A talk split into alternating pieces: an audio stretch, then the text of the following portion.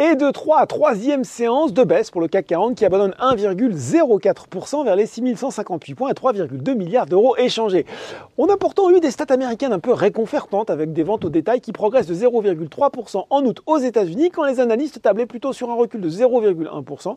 Du coup, c'est la même ambiance outre-Atlantique sur les indices avec un Dow Jones qui cède 0,15% à 17h45 vers les 31 088 points, alors que les Nasdaq cèdent 0,9% vers les 11 610 points. Si on regarde les valeurs qui accélèrent à Paris, le jeu de mots est facile, c'est une nouvelle fois Renault qui termine en tête de la course sur le CAC 40 et également sur le SBF 120 Elior poursuit euh, de son côté son mouvement de rebond. Le titre gagne 30% sur les trois derniers mois.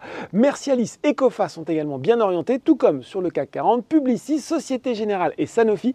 Morgan Stanley a d'ailleurs relevé son objectif de cours de 32 à 34 euros, tout en maintenant son opinion à surperformance sur la banque rouge et noire. À noter sur le SRD, Elena Santé, plus 5%, pardon, le spécialiste de la prise en charge de la dépendance, qui a dévoilé un résultat net part du groupe en progression de 21,6% à 13,5 millions d'euros au premier semestre. Carmat bondit lui de 8%. La MedTech a confirmé se préparer à reprendre les implantations de son cœur artificiel Aizen en octobre sous réserve de l'obtention des autorisations nécessaires. Enfin, plus 30% en 5 séances pour Medincell qui a annoncé aujourd'hui la signature d'un accord de licence avec le Medicine Patents Pool sur une formulation injectable d'ivermectine d'une durée d'action de 3 mois contre la transmission du paludisme.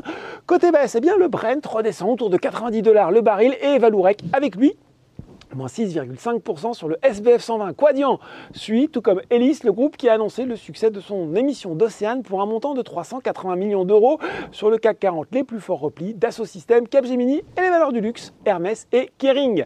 Voilà, c'est tout pour ce soir. N'oubliez pas, tout le reste de l'actu, éco et finance est sur Boursorama.